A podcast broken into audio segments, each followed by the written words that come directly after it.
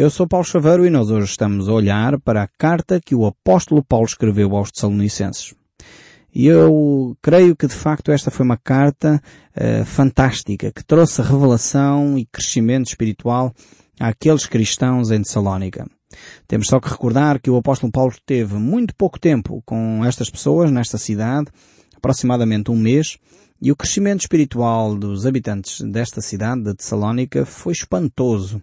Eles realmente ouviram o Evangelho de Jesus Cristo, aceitaram a mensagem da salvação e deixaram o Espírito Santo trabalhar no seu coração e em três semanas, eh, aproximadamente um mês no máximo, eh, de facto a vida e a cidade foi transformada. Transformada porque o Espírito Santo estava a agir na vida daquelas pessoas. Algum tempo depois ainda ficou Silas e Timóteo e eles regressaram com algumas perguntas. Perguntas que os cristãos tinham acerca da sua vida cristã. E por isso uh, é necessário que o apóstolo Paulo então escreva esta epístola à igreja de Tessalonicenses. Uh, são perguntas que de alguma forma revelam já uma maturidade espiritual tremenda. Alguns de nós provavelmente só, só questionamos estes assuntos eh, já após 10, 15, 20 anos de vida cristã. E estas pessoas, ao fim de poucos meses de conhecerem a Cristo, levantam logo questões uh, sérias sobre a vinda de Cristo. Como é que se nós morremos, então depois como é que ressuscitamos? Uh, coisas deste género, sobre a eleição. O apóstolo Paulo volta-lhe a falar das, dos três grandes alicerces da vida cristã, que isto quase dava para fazer um concurso daqueles uh, que, que aparece na televisão, não é? Quais são os três grandes alicerces da vida cristã? E a resposta correta é fé, amor e esperança. Então, realmente isto daria para fazer aqui um concurso perguntando uh, quais são os três alicerces da fé cristã. E realmente é estes que o apóstolo Paulo vai estabelecer de novo. A fé uh, leva-nos de volta à cruz. Leva-nos a perceber que as nossas obras, uh, os nossos pecados foram perdoados na cruz e as nossas obras não compram os favores de Deus. Isto é fé. A fé leva-nos de volta ao sacrifício de Jesus Cristo. Depois aqui o apóstolo Paulo desenvolve ainda esta questão do amor sacrificial. Uh, deve ser esta a motivação base de cada um de nós ao servir a Deus e ao próximo. Se as nossas motivações não são o amor, são talvez o protagonismo, são o querer ser reconhecido, são outra coisa qualquer, o orgulho, enfim, então essa não é a motivação certa para servir a Deus. A motivação certa para servirmos a Deus deve ser o amor sacrificial. Nós devemos estar dispostos um, a amar de uma forma sacrificial, assim como Jesus o fez. E depois ele aponta-nos para o futuro. Falou-nos da fé, falou-nos do amor sacrificial e agora vai falar acerca da esperança paciente. Já a esperança é por si própria um, um sinónimo quase de paciência. Mas ele desafia-nos a ter uma esperança paciente. Ou seja, não é uma esperança qualquer. Uma esperança é de facto eh, fundamental tê-la, mas tem de ser, tem de ser uma esperança que nos conduz à paciência. E a esperança é um dos grandes motores que impulsiona uma sociedade a se desenvolver. Eh, quando nós não percebemos isto, eh, realmente o povo perece, a alma de um povo vai definhando. E o nosso ex-presidente da República, Jorge Sampaio, entendeu isso há algum tempo atrás, alguns anos atrás, quando ele declarou que o nosso povo estava numa depressão coletiva. Porquê? Porque faltava esperança. A população estava desanimada. Já não confiamos nos grupos político-partidários. Percebemos que, afinal de contas, eh, o partido A, B ou C tem muito poucas soluções a apresentar para o país. Não resolvem problemas fundamentais da nossa sociedade, como a corrupção, os problemas da justiça, os problemas do ensino, os problemas da, da saúde. Continua, muda-se os governos e basicamente as coisas não alteram grande coisa. E a população perdeu a esperança. A esperança, de facto, é, é fundamental, é aquilo que anima o povo, continuar. O grande líder Martin Luther King, que se tornou um mártir pela liberdade e pelos direitos uh, uh, da liberdade uh, do homem, por causa da, da, opressão racista que havia nos anos 60 nos Estados Unidos, ele fez de facto uma declaração tremenda. Martin Luther King disse, tudo o que é feito no mundo é feito pela esperança. E ele ainda afirma outra, uma outra verdade interessantíssima. Esta primeira eu vou repetir. Tudo o que é feito no mundo é feito pela esperança. Realmente é, quando há esperança as pessoas apostam, uh, são desafiadas, uh, assumem às vezes desafios que nunca foram antes imaginados. Porquê? Porque estão esperançosos, têm esta convicção profunda que vem de dentro da alma. Depois ele ainda tem uma outra, uma outra afirmação muito, muito curiosa. Ele diz, não há remédio como a esperança não é, não há doença maior, nem castigo que seja tão poderoso como a esperança de uma manhã melhor. Ou seja, não há nada que possa deitar abaixo uma esperança de uma manhã melhor. Quando as pessoas têm esta convicção, amanhã de facto vai ser melhor. E esta esperança está no nosso interior. Vale a pena lutar. Hoje vale a pena ir para o trabalho. Hoje vale a pena fazer este sacrifício. Hoje vale a pena trabalhar desta maneira tão afincada, porque o amanhã será melhor. Quando nós temos esta esperança no nosso íntimo, uh, realmente ela transforma uh, o nosso dia a dia. Em numa noite ou numa manhã cinzenta em num dia radiante de sol. E isto realmente uh, move-nos para agir. Uh, um outro senhor, uh, Sofaclides, eu não sei se estou a pronunciar bem o nome deste senhor, é um homem que nem acreditava muito em Deus, mas ele dizia acerca da esperança. É a esperança que mantém a maioria da humanidade. E esta é uma verdade tremenda. É realmente a esperança que mantém as pessoas a caminhar no seu dia a dia. E o apóstolo Paulo percebendo isto, então ele fala destas três grandes virtudes, destas três grandes bases do cristianismo. Já agora pergunto de novo, quais são? Exatamente. A fé, o amor e a esperança. São essas mesmas, eh, estas três grandes virtudes do cristianismo. E então ele desafia estes cristãos a viver desta forma, percebendo que esta esperança é o ânimo para nós continuarmos. Os crentes estavam a ser mortos, presos, por causa da sua fé cristã. E o apóstolo Paulo desafia-os então a perceber que a esperança deve ser colocada não nas circunstâncias, mas naquele que é o autor da nossa fé, que é Jesus Cristo. Ele um dia realmente vai uh, tratar deste assunto, porque a nossa vida não se limita aos nossos dias aqui na Terra. E é por isso que os cristãos em qualquer sociedade cristãos genuínos que vivem uma fé cristã viva são uma, eh, muitas vezes são uma ameaça. As pessoas sentem-nos como uma ameaça. Porque os cristãos, eh, de alguma forma, não têm nada a perder. Querem fazer valer os seus valores, como a verdade, a honestidade, valores como a sinceridade, a fidelidade. E muitas vezes as pessoas não percebem porque é que eles são tão uh, agarridos com esses valores. E por isso ficam assustadas. Porque é que estas pessoas lutam tanto para que a verdade seja estabelecida? Porque é que estas pessoas lutam tanto para que uh, valores como o amor uh, vinguem na sociedade? E isto assusta as pessoas. E é por isso que, ao longo da história da humanidade, os cristãos têm sido tão perseguidos. Porque há uma batalha, claramente uma batalha espiritual, uh, que Satanás não quer que os cristãos ganham, que a luz uh, prevaleça. E por isso ele tenta matar os cristãos pensando que dessa forma os vai conseguir calar. Mas a esperança que está em nós é maior. Infelizmente nós olhamos desde o início do cristianismo, logo, logo com Jesus começa, crucificaram Jesus pensando que o poderiam calar. E foi o poder de Deus que o ressuscitou de entre os mortos, trazendo uma esperança ainda maior àqueles que são cristãos hoje. Depois, no primeiro século, segundo século, e aqui o apóstolo Paulo está a escrever para uma comunidade que estava a viver esta realidade da perseguição, estavam a ser já mortos, alguns deles. Ele próprio, como ainda antes de encontrar Jesus, ele fazia isso. Ele levava os cristãos para as prisões. Portanto, Paulo conhecia bem esta realidade. Uh, depois ele próprio já tinha experimentado em Filipos uh, o ser preso por causa de Cristo, o ser chicoteado por causa de Cristo. Então ele não estava a falar de cor. Ele sabia perfeitamente o que é uh, estar com a sua fé alicerçada na pessoa e na vinda de Cristo.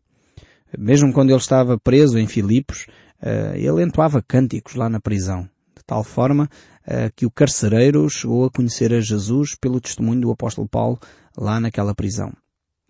Realmente o apóstolo Paulo não tinha uma fé enfim, só da teoria. Não, ele era um homem prático, um homem que já tinha vivido e por isso podia falar com autoridade.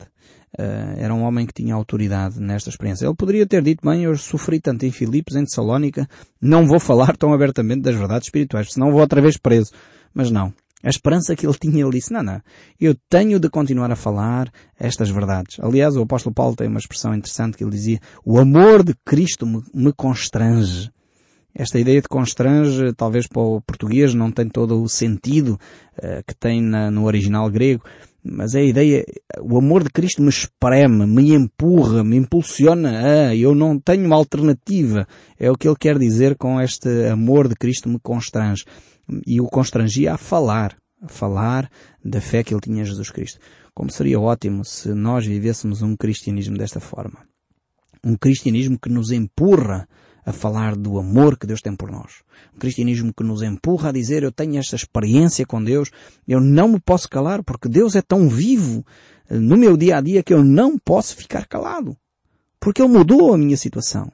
Ele transformou a minha vida de um alcoólico para uma pessoa sã. Ele transformou o meu casamento de um caos para uma vida harmoniosa. Ele transformou a minha vida com os meus filhos e a relação profissional. Ele transform... E nós poderíamos testemunhar. O problema é que muitas vezes eh, nós não conseguimos ver aquilo que Deus está a fazer à nossa volta. Somos tão cegos espiritualmente que nem conseguimos entender aquilo que Deus está a fazer à nossa volta. Dou graças a Deus porque muitos milhares de ouvintes estão a ver o que Deus está a fazer. Alguns têm tido a disponibilidade de telefonar e eu agradeço imenso a todas aquelas pessoas que nos têm telefonado e escrito a contar as maravilhas que Deus está a operar na vossa vida. E há bem pouco tempo recebemos alguns telefonemas nesse sentido. Pessoas que têm estado a ouvir o nosso programa no Algarve, uh, pessoas que têm estado a ouvir o nosso programa no Alentejo, em Aveiro, dou graças a Deus pelos cristãos de Aveiro que nos têm telefonado escrito, por esses casais pelo país fora que estão a ser abençoados pela palavra de Deus. Me recordo só aquele, aquela família que nos telefonou em que a esposa falava da transformação que está a acontecer no coração do seu marido. Eu dou graças a Deus por isso. É de facto tremendo ouvir estas boas novas do Evangelho. Isto são as boas novas do Evangelho.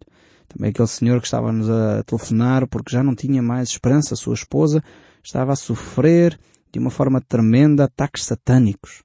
E ele telefonou-nos porque falou com o padre da paróquia que não lhe deu solução, já estava hum, constantemente a ir a psiquiatras e os psiquiatras não conseguem resolver a sua situação ele telefonou-nos para encontrar uma esperança. Eu espero sinceramente que tenha encontrado essa esperança na palavra de Deus. Deus veio, Cristo Jesus veio para nos libertar.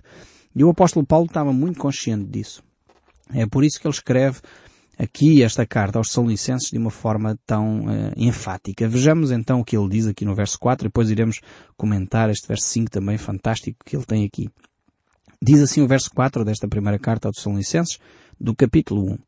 Eh, reconhecendo, irmãos amados de Deus, a vossa eleição.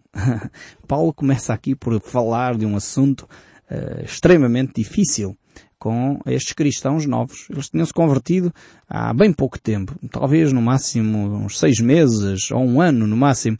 E ele está aqui a falar sobre eleição. Eu não vou perguntar porque não dá para fazer esta sondagem aqui pela rádio, mas quantas pessoas já ouviram falar de eleição nas suas comunidades cristãs? Uh, pelo país fora temos milhares de ouvintes, uh, diariamente ouvem uh, os programas connosco, e quantas pessoas já ouviram falar sobre eleição?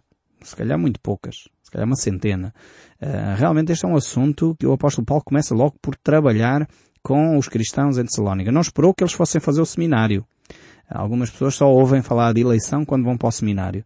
E aí é que começam a, debater esta questão, se é eleição, se é para destinação, se há livre-arbítrio, não há livre-arbítrio, uh, como é que é, como é que não é.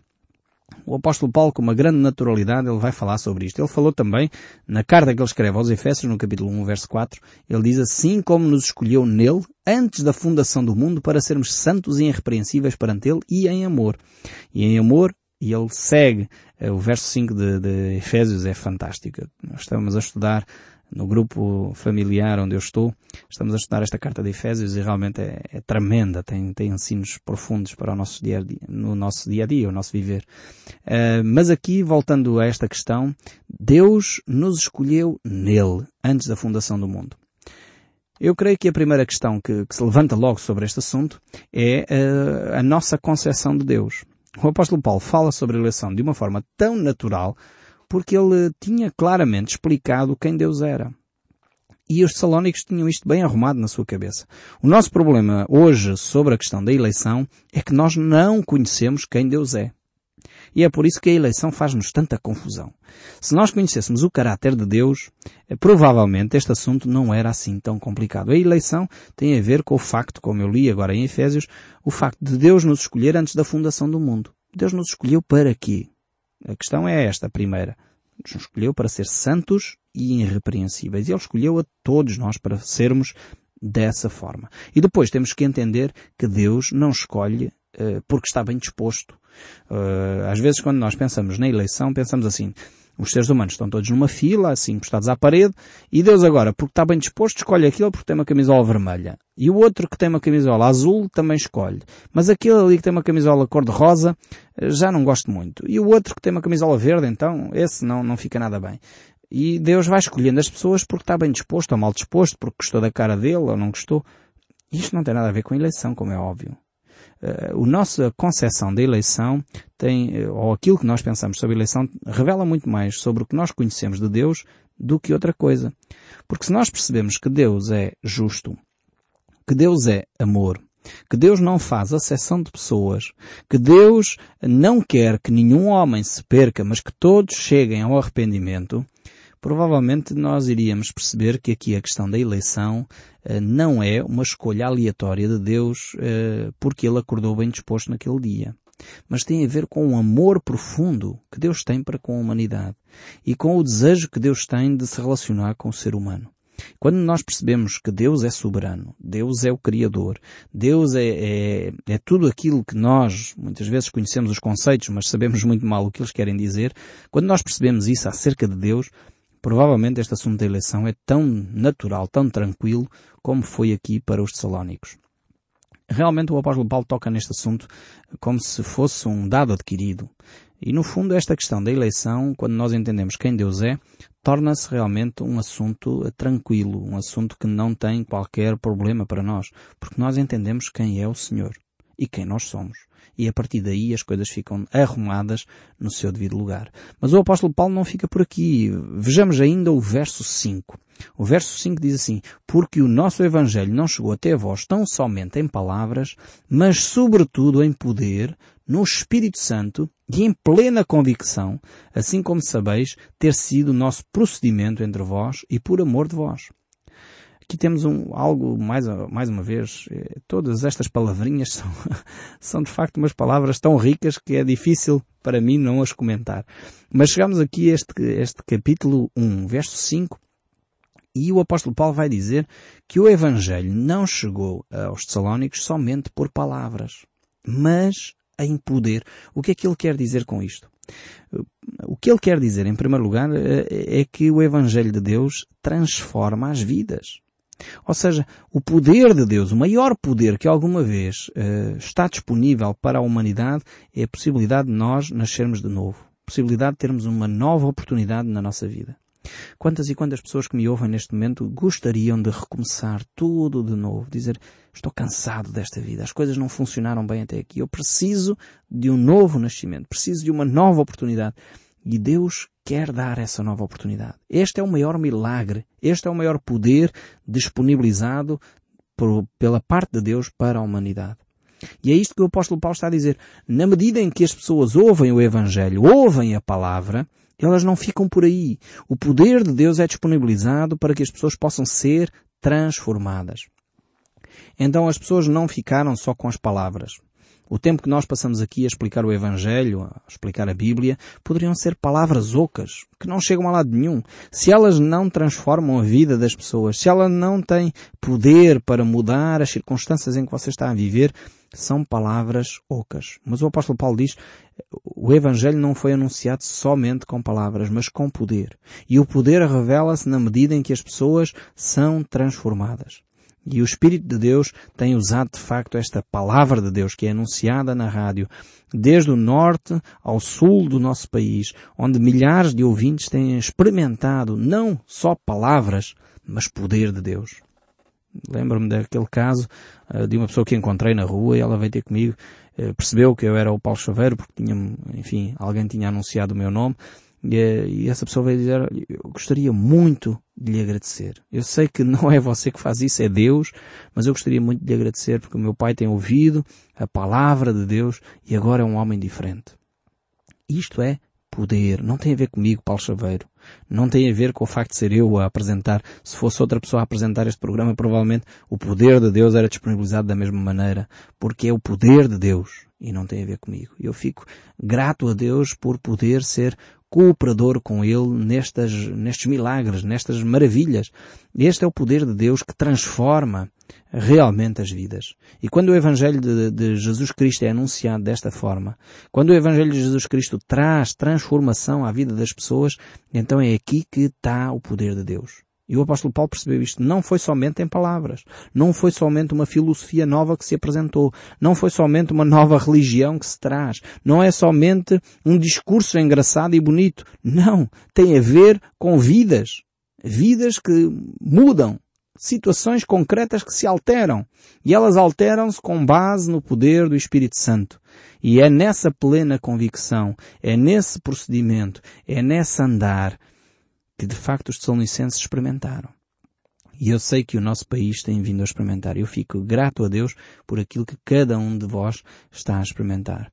Não é a religião que dá este poder, não é uma pessoa que dá este poder, não é ninguém que possa fazer isto, é o próprio Senhor Jesus Cristo que age. Eh, Jesus deixou uh, esse expresso muito claramente nas suas escrituras quando ele diz uh, mas eu vos digo a verdade, convém-vos que eu vá, porque se eu não for, o Consolador não virá para vós outros. Se porém eu for, eu vos-lo enviarei. Quando ele vier, convencerá o mundo do pecado, da justiça e do juízo. Este é o poder de Deus. É o próprio Deus em espírito que habita em nós. E está disponível para cada um de nós podermos abraçar. Depende de cada um de nós dizer, Senhor, eu me arrependo de, do meu pecado, eu quero entregar a minha vida nas tuas mãos e eu permito que a tua ação esteja presente no meu dia a dia. Eu quero obedecer à tua palavra. Quando nós fazemos esta oração a Deus, o poder de Deus vem sobre nós, transformando as coisas que vão acontecendo. E há três coisinhas que nós devemos fazer para continuar a experimentar esse poder. Uma é começar a orar. A segunda é começar a ler mais e mais a Bíblia para conhecer melhor a vontade de Deus. E a terceira é encontrar uma comunidade onde eu me integro e onde é ensinada a Bíblia com toda a propriedade. A Bíblia tem de ser ensinada com verdade, com honestidade, com sinceridade e não com ideias de homens e filosofias e tradições humanas. Isso não traz vida para ninguém, não é poder de Deus disponibilizado. Você toma estes três passos e continua a ver o som deste livro a chegar ao seu coração e a transformar as suas situações. No próximo programa nós voltaremos a este texto bíblico e certamente a retirar lições para nós. Deus o abençoe ricamente e até ao próximo programa.